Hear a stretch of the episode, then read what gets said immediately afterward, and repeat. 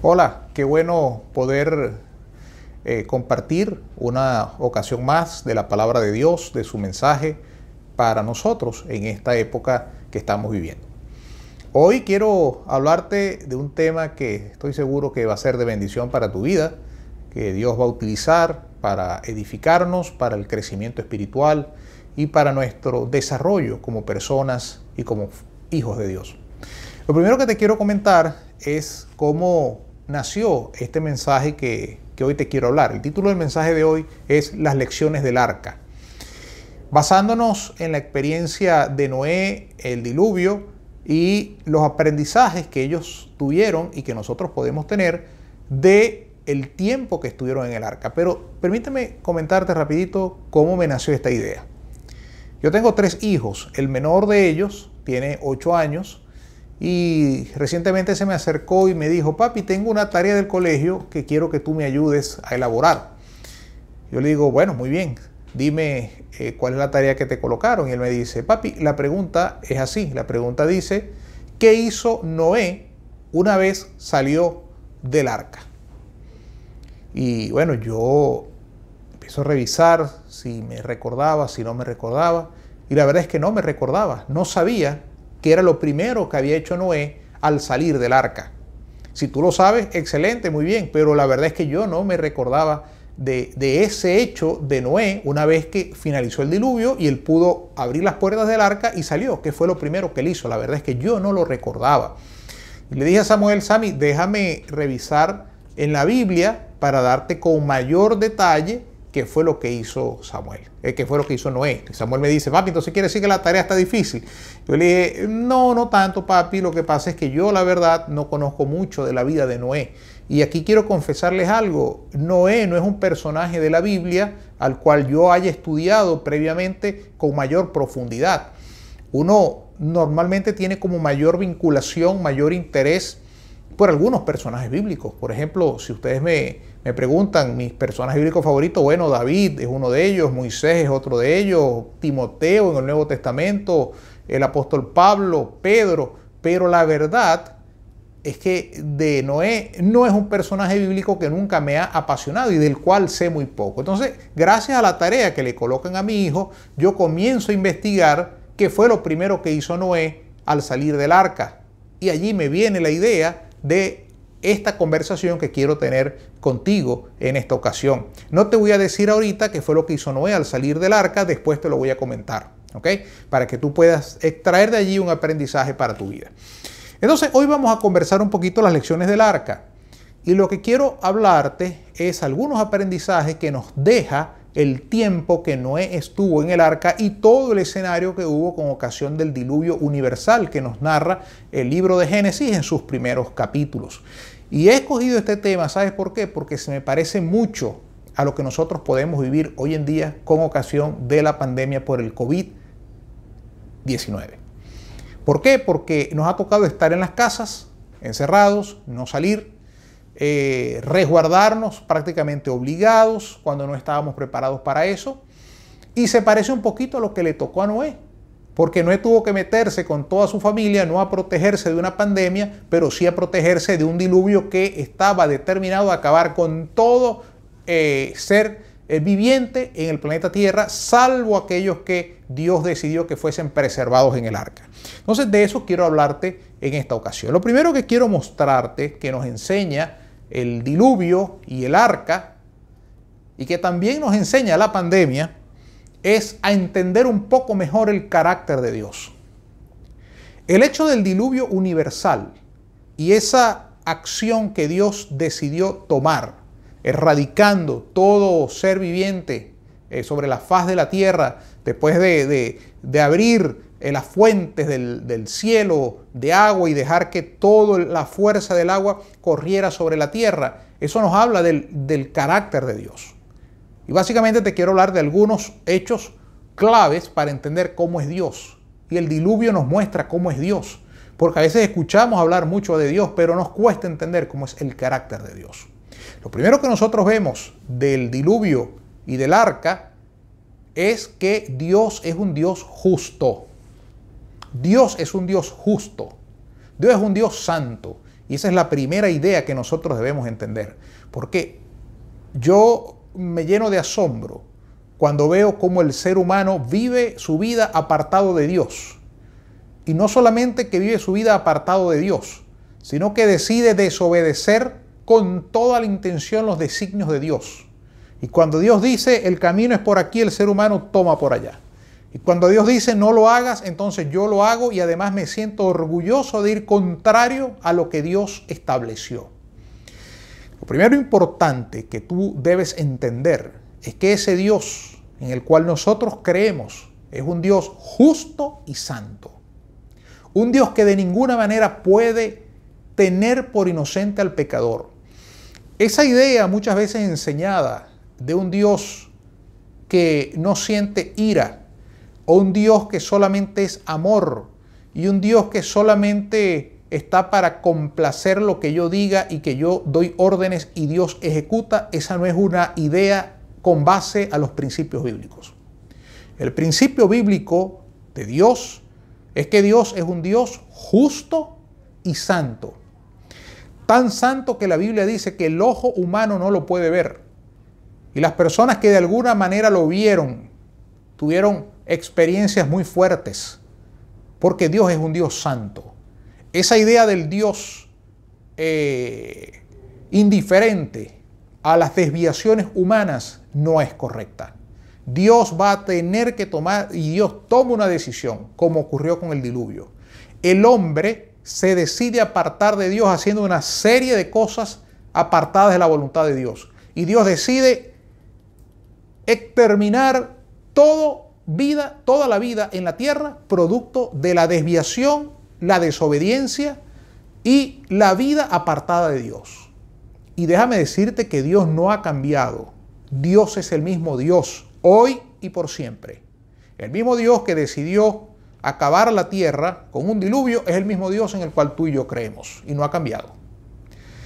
Y esto lo traigo a colación porque estoy convencido que gran parte de lo que hemos vivido en esta pandemia, de todos estos meses, semanas, días, horas, minutos y segundos que hemos estado viviendo una pandemia mundial, es un Dios hablando y mostrando su justicia frente a la conducta del hombre apartada de su voluntad. A mí me cuesta creer algunas teorías que se dan con relación a la pandemia. Yo me identifico más con la idea de que es un juicio de parte de Dios para enseñarnos algo a la humanidad. Y es responsabilidad de nosotros creerlo, no creerlo y tomar los aprendizajes. Fíjate que la Biblia dice en el Salmo 37, en el versículo 28, lo siguiente. Salmo 37, versículo 28. Mira cómo dice la Biblia. Porque el Señor ama la justicia y no abandona a quienes le son fieles. Dios es justo y Dios actúa conforme a su justicia. Y esa misma justicia que Dios aplicó cuando el diluvio es la justicia que tenemos que saber que Dios va a aplicar hoy. Y en nuestras vidas, en nuestro diario vivir, hay que entender que Dios es un Dios justo, un Dios santo, un Dios que cuando tiene que actuar, actúa conforme a su voluntad que Dios siente ira, solo que es una ira santa, activada solamente por la conducta apartada del designio y de la voluntad de Dios, no por razones personales, ni por desviaciones personales. Solamente se activa cuando la palabra de Dios no es cumplida y cuando nos apartamos del camino de Dios, pero hay que tomarlo en cuenta, porque esa idea del Dios solamente amor no es consona con la palabra de Dios. Fíjate que la Biblia también dice en Habacuc 1.13. Quiero que lo, que lo busques ahí en tu Biblia, si la tienes, si lo tienes en tu en tus teléfonos, también lo puedes buscar. Habacuc, capítulo 1, versículo 13. Mira cómo dice. Permíteme eh, leértelo rápidamente. Habacuc, capítulo 1, versículo 13, un versículo hermoso que nos habla de la santidad de Dios. Son tan puros tus ojos que no puedes ver el mal, no te es posible contemplar el sufrimiento. Dios no puede ver el mal, sus ojos no lo pueden ver. Y eso es una de las razones por las cuales Dios decide tomar las decisiones que decide tomar. Ahora, el diluvio no solamente nos habla de la justicia de Dios, el diluvio también nos habla del amor de Dios. ¿Por qué? Porque el mismo Dios que decide acabar la tierra con un diluvio universal, es el mismo Dios que decide preservar a una familia y preservar los animales. Pero también es el mismo Dios que dio oportunidades para que las personas escucharan el mensaje de Noé, como lo dice la Biblia. Y Noé estuvo predicando, anunciando el juicio de Dios. Y Dios pacientemente, como lo dice el apóstol Pedro en 1 Pedro 3:20, esperó que la gente pudiera arrepentirse de sus caminos, de sus malos caminos. Y la gente no lo hizo. Y Dios pacientemente esperó como Dios pacientemente ha esperado que la humanidad de alguna manera entienda su palabra y entienda lo que Él quiere para nosotros. Pero una vez agotado ese tiempo, Dios va a actuar. Porque el mismo Dios que es justo también es un Dios de amor. La idea de un Dios de amor sin justicia no es correcta. Y la idea de un Dios de justicia sin amor no es correcta. Dios tiene las dos, los dos atributos, justicia y amor. Y eso nos llena a nosotros de esperanza, de alegría, de agradecimiento a Dios. Porque ese Dios en el cual nosotros creemos, si bien es cierto, es justo, también es un Dios lleno de amor, que nos ha guardado y que nos seguirá guardando como guardó a Noé durante todo el diluvio. El diluvio es una muestra de la justicia de Dios, pero también es una muestra del amor de Dios.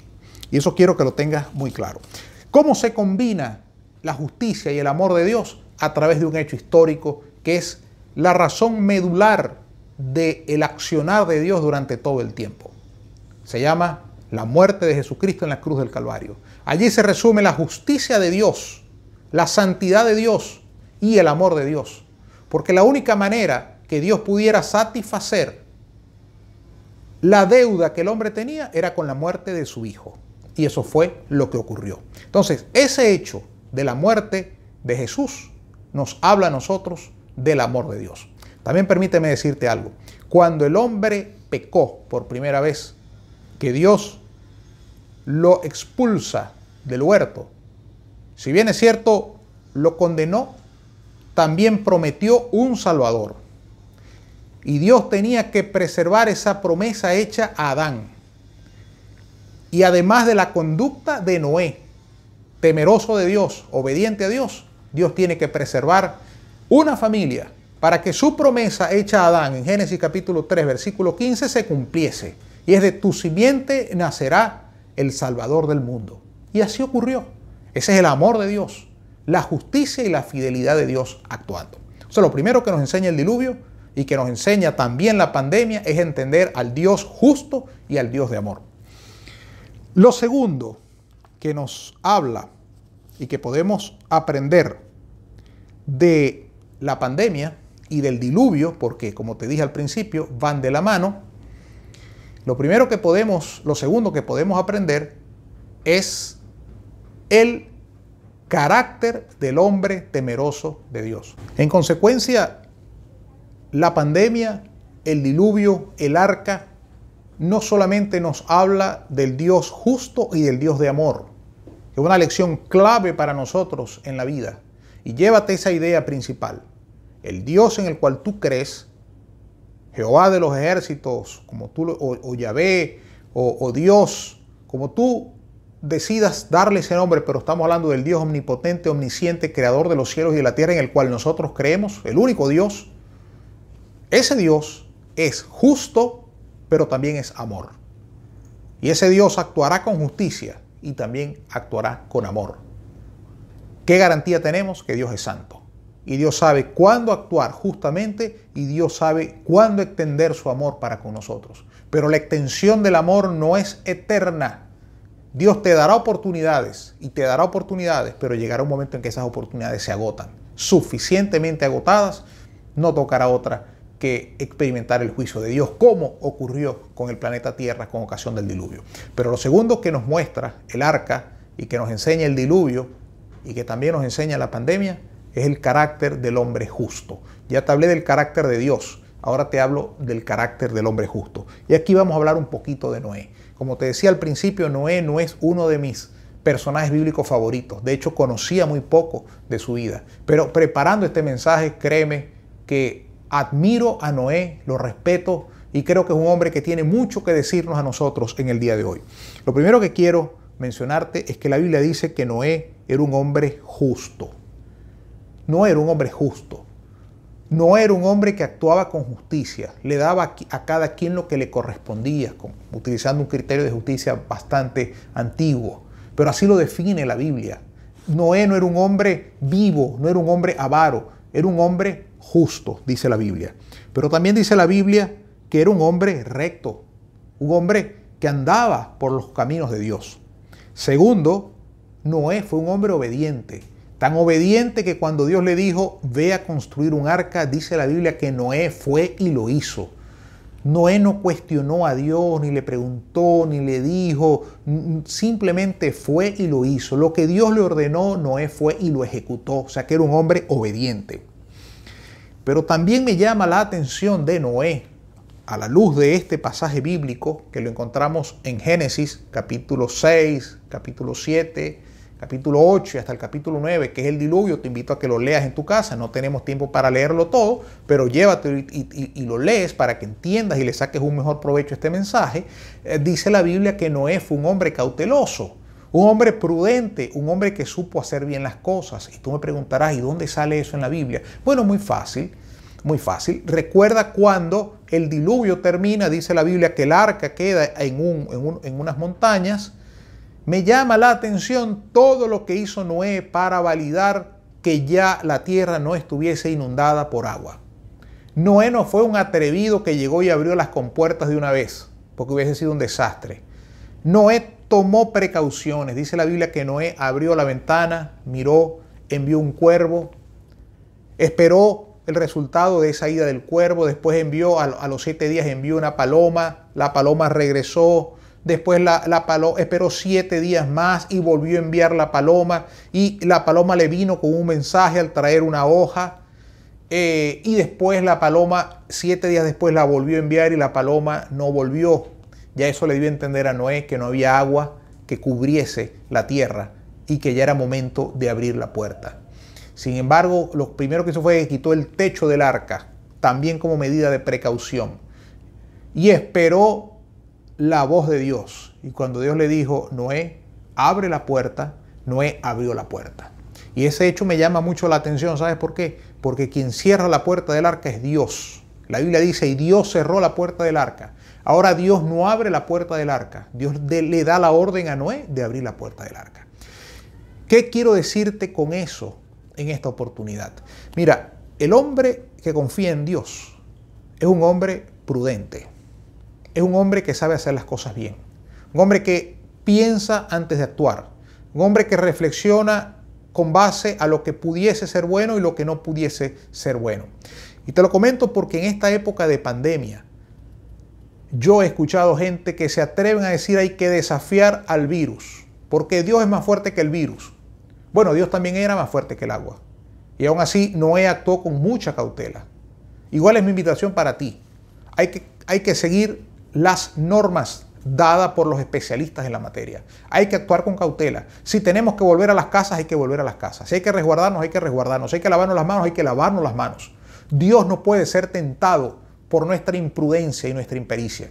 Y en la iglesia lo hemos vivido como un ejemplo. Nos ha costado no reunirnos durante todos estos meses en nuestros servicios. Y hemos tenido que pensar una y otra vez qué hacemos. Pero la prudencia, el sano juicio ha privado. Y por eso llegamos a ti por estos medios. ¿Que preferimos estar en la iglesia reunidos? Por supuesto que sí. Igual Noé prefería estar fuera del arca que estar dentro del arca. Sin embargo, privó el criterio de aún estando muchísimo tiempo en el arca, hacer cosas para estar seguro que ya podía salir de allí. Igual debemos actuar con esta pandemia. Estar seguros antes de actuar, no dejarnos llevar por emociones, que la gente ya está saliendo, que la gente ya está eh, experimentando reuniones sociales. Sí, esos son ellos. Pero traten lo posible de ser prudente, como Noé fue prudente, porque allí está la bendición de Dios. No tientes a Dios, haz las cosas como lo debes hacer, y eso nos lo enseña Noé. Y fíjate que, que tanto es así, tanto es así, que dice la Biblia que Dios se sintió identificado con la actitud de Noé, se sintió agradado con todo lo que Noé hizo durante el diluvio. La otra cosa que nos enseña el carácter de Noé es que el hombre justo, el hombre obediente, el hombre eh, que sabe dar bien sus pasos, es un hombre que cuenta con la bendición de Dios. Dios le dijo a Noé, mira, yo voy a acabar con todo el planeta Tierra. Aquí no va a quedar nada. Pero tú, que eres un hombre fiel, que eres un hombre recto, te voy a preservar. Y Dios cumplió su promesa. ¿Por qué? Primero por dos razones. Porque Dios cumple sus promesas siempre. No hay manera de que no las cumpla. Y segundo, porque Noé era un hombre justo y Dios, como dice la Biblia, escucha y está cerca y se acuerda del hombre justo. Si tú quieres que Dios se acuerde de ti, tú quieres que Dios eh, responda a tus oraciones como todos queremos que así suceda, no olvides que la conducta, la justicia y el estar apegado a lo que Dios quiere es clave para todo eso. La otra cosa importante aquí, y aquí viene la respuesta a la tarea que le colocaron a Samuel en el colegio, es qué fue lo primero que hizo Noé al salir del arca. Una vez que Noé verifica que no hay agua, que ya es factible abrir la puerta del arca y salir y caminar, yo he pensado mucho qué hubiese hecho yo en la posición de Noé. Tú sabes que Noé no estuvo 40 días en el arca. No, 40 días duró el diluvio. Noé estuvo aproximadamente 370 días o un poquito más, un poquito menos. O sea, quiere decir que estuvo más de un año encerrado en el arca con animales y con su familia, sin poder salir para ninguna parte. Experiencia que no debe ser nada grata, porque no estamos hablando de un crucero, estamos hablando de un arca en la antigüedad, con animales de tres pisos. No, no podía ser una experiencia muy interesante. Yo estoy seguro que Noé quería salir del arca. Y yo me pongo en su lugar y digo que yo qué hubiese hecho después de estar un año o más de un año en un arca con unos animales que no debe ser una experiencia nada interesante, una vez que ya yo sé que puedo salir. Bueno, yo creo que yo lo primero que hago es salir corriendo, dispersarme por conocer qué es lo nuevo que quedó en la tierra, porque era una tierra nueva, eh, acabada por, por, por, el diluvio. Había muchas cosas que ver, muchas cosas que conocer. Y sabes que fue lo primero que hizo Noé, lo puedes buscar en tu Biblia. Y esa es la respuesta que le di a Samuel en su tarea. Noé adoró a Dios. Noé hizo un altar. Y en ese altar tomó unos animales, hizo un sacrificio y dice la Biblia que el sacrificio fue de olor fragante a Dios. En el lugar de Noé, quizás yo hubiese dado a correr por todas partes, miren aquí, miren allá, hacer turismo, a ver dónde voy a construir la casa. Noé no lo hizo. Una vez que Noé toca tierra firme al salir del arca, lo primero que hace es un altar para adorar a Dios. Y eso es un mensaje para nosotros en el día de hoy. ¿Sabes por qué? Porque lo primero que debemos hacer nosotros al obtener permiso de las autoridades gubernamentales, al salir y flexibilizar un poco el tema, es dedicarle un tiempo a adorar a ese Dios que nos ha guardado durante esta pandemia. A ese Dios que en medio de tantas circunstancias difíciles ha sido fiel, que nada nos ha faltado, que siempre nos ha sostenido con su mano protectora Quizás, ¿qué pensamos nosotros cuando ya autorizaron a salir a las calles? Bueno, voy al restaurante que tanto me gustaba y eso no tiene nada de malo. Voy a visitar a la familia, tampoco tiene nada de malo. Hay que hacerlo, excelente. O quiero ir, pero lo más importante es adorar a Dios. Y por eso en la iglesia el domingo nos reunimos para adorar presencialmente a Dios después de estar tantos meses por fuera. Porque eso es lo más importante. Y a ese Dios es a quien tenemos que adorar. Y lo primero que hacemos al abrirse las compuertas de los permisos es ir a adorar a Dios. Es lo mejor que podemos hacer y es lo que Dios espera de cada uno de nosotros. Es lo que Dios quiere que nosotros podamos hacer. Fíjate que la Biblia dice que Dios recibió como olor fragante el holocausto que presentó Noé. Igualmente, cuando tú adoras a Dios, que es lo primero que tú haces, Dios se sentirá igualmente agradado por el sacrificio que tú le das a través de tu adoración.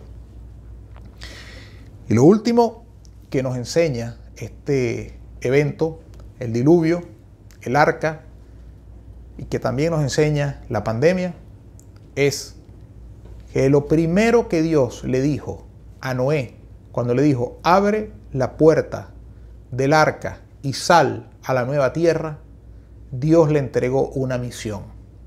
Le dijo, vayan y multiplíquense, vayan y eh, llenen la tierra otra vez de humanos. Y los animales también que se reproduzcan. Hay que poblar la tierra. Había una misión que cumplir. Una nueva tierra, con unos nuevos retos, vacía prácticamente. Y la orden de Dios fue clara. Hay que ir a poblar esa tierra. Y estableció unos principios que tenía que seguirse, como que se conoce como el pacto de Noé. Lo que te quiero decir es que este mundo que nosotros estamos viendo post pandemia se parece mucho a la tierra que consiguió Noé, porque es una tierra nueva. Hoy ciertamente el mundo ha cambiado, desde todo punto de vista, en el trabajo, en los estudios, las familias, familias que quizás ya no tienen eh, alguno de sus integrantes, eh, familias que tuvieron que, despedir porque fallecieron algunos de sus seres queridos, y es una situación dura, pero es la, situación que nos ha tocado vivir esta pandemia. Estamos en un mundo nuevo. Como alguien dijo, no nos cambiaron las reglas de juego, nos cambiaron el juego. Entonces la pregunta que yo te hago es, así como Noé sabía cuál era su objetivo, cuál era su misión, cuál era su propósito, mi pregunta es, ¿cuál es tu propósito? ¿Cuál es tu misión? ¿Qué es lo que Dios te está diciendo que hagas en esta nueva oportunidad de vida que Dios nos está dando? Porque si ya tenemos la posibilidad de, salir, aunque sea de forma restringida de nuestros hogares, y volver a las iglesias y volver a hacer cosas que quizás antes no hacíamos, aquí la pregunta es, ¿qué quieres tú que Dios haga con tu vida? ¿Cuál es tu misión? Dios se la dio a Noé clarita. Le dijo, ahora ve y reprodúcete. Ve y pobla, puebla otra vez la tierra. ¿Cuál es la misión que Dios quiere que nosotros hagamos? ¿Qué tiene Dios para ti? ¿Te lo has preguntado? En esta nueva tierra, por así decirlo, no acabada por un diluvio, pero transformada por una pandemia, ¿cuál es el plan de Dios para ti? ¿Qué quiere Dios que tú hagas? ¿Cuál es la misión que tú vas a cumplir? Estoy seguro que Dios tiene algo para ti y estoy seguro que Dios te lo dijo y te lo dice y día a día te lo recuerda. Eso es mi plan para ti. Y si crees que no lo sabes, bueno, es hora de que tú te lo preguntes y es hora de que en oración le preguntes a Dios que Él te indique qué es lo que tú debes hacer. Pero lo más importante que quiero decirte a ti amigo que me estás escuchando y que has escuchado y visto el mensaje de hoy, es que esta oportunidad que Dios nos está dando es una oportunidad para que tú arregles cuentas con Dios. Y si tú no has aceptado a Cristo como tu Salvador, esta es la oportunidad. Para que así como Noé predicó que venía un juicio y la gente no escuchó y la gente murió, igual va a llegar un momento en que Dios no va a dar más oportunidades. Pero hoy estás recibiendo una oportunidad. Lo que tú hagas es tu decisión.